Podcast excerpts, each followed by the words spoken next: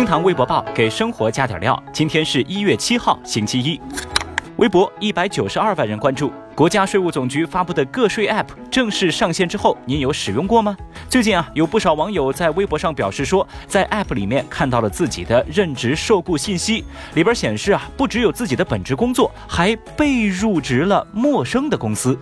对此，税务部门回应说，可能啊是用户的信息被盗用了，用户呢可以在线投诉。这件事情呢，引起了微博网友的强烈关注，甚至有网友通过查询之后，发现自己竟然莫名其妙的成为了某个公司的法人。小雨注意到，有不少人看到消息之后呢，就在微博上开始攻击这款 app。他们愤怒地表示：“哎，这是个啥破软件呢？居然泄露了我的个人信息！”哎，我就想问啊，这种发言是个什么脑回路？跟这种人解释啊，我都怕他听不懂。在此也提醒各位，赶紧查一查自己是不是被就业了，有没有出现个人信息被泄露的状况。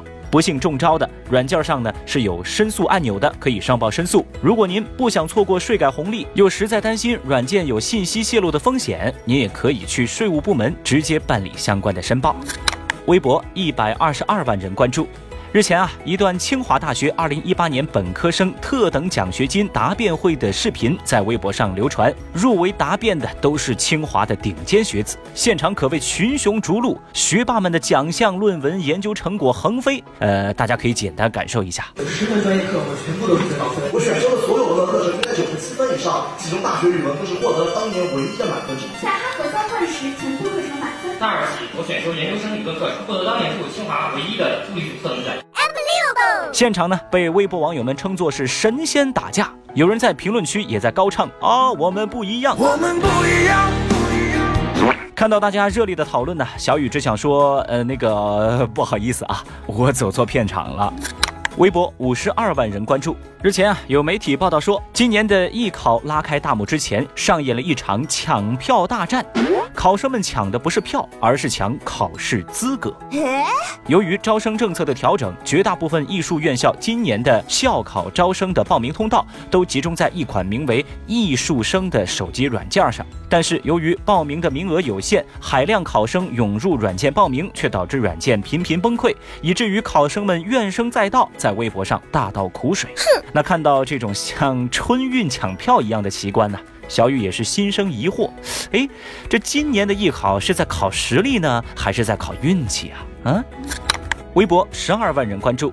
六号，作家马伯庸发微博吐槽说，现在看视频，即使是会员也会有中插广告，而广告当中啊，不仅是由该角色自己亲自演出，编排呢也完全不考虑和电视剧角色格调的统一性，让人出戏的同时，对演员和角色都是伤害。说到这儿呢，您可能也理解什么叫做中插广告了，那就是说在剧集的播放过程当中插入的由剧中人物通过情景短剧来打广告的视频广告形式。那马伯庸的吐槽呢，引发了广大网友的热烈讨论，表示同感的不在少数，也有很多网友并不介意这种广告的形式。那么正在听节目的您，接不接受中插广告呢？欢迎来评论区留言，谈谈您的看法。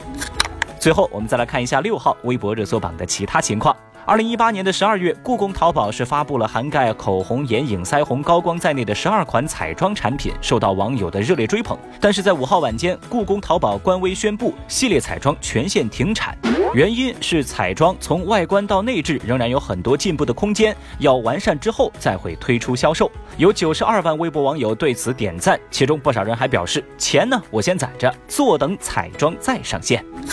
在一月五号，网络流传一段婴儿被女子疯狂扇耳光的视频，引发了网友的愤慨。湖南衡阳警方通报说，拍摄和打婴儿的都是这个婴儿的母亲魏某。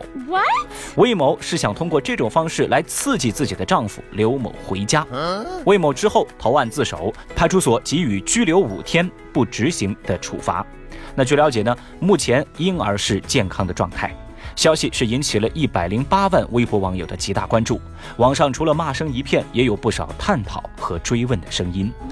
一号，陕西西安的小左在回家途中突发车祸，导致盆骨骨折。但是呢，在五号他将要参加幼师面试，为了不放弃最后一次面试的机会，也不让自己留下遗憾，在家人的帮助之下，小左是躺在移动的担架上，从医院赶到考场，最终呢是参加了考试。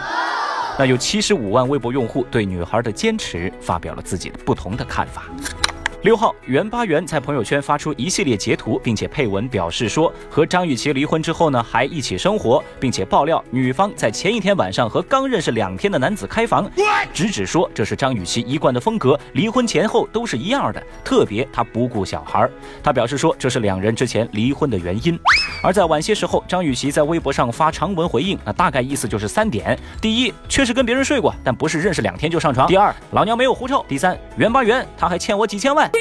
那这番撕是惹得了四百六十二万吃瓜群众的围观。听堂微博报，下期节目接着聊。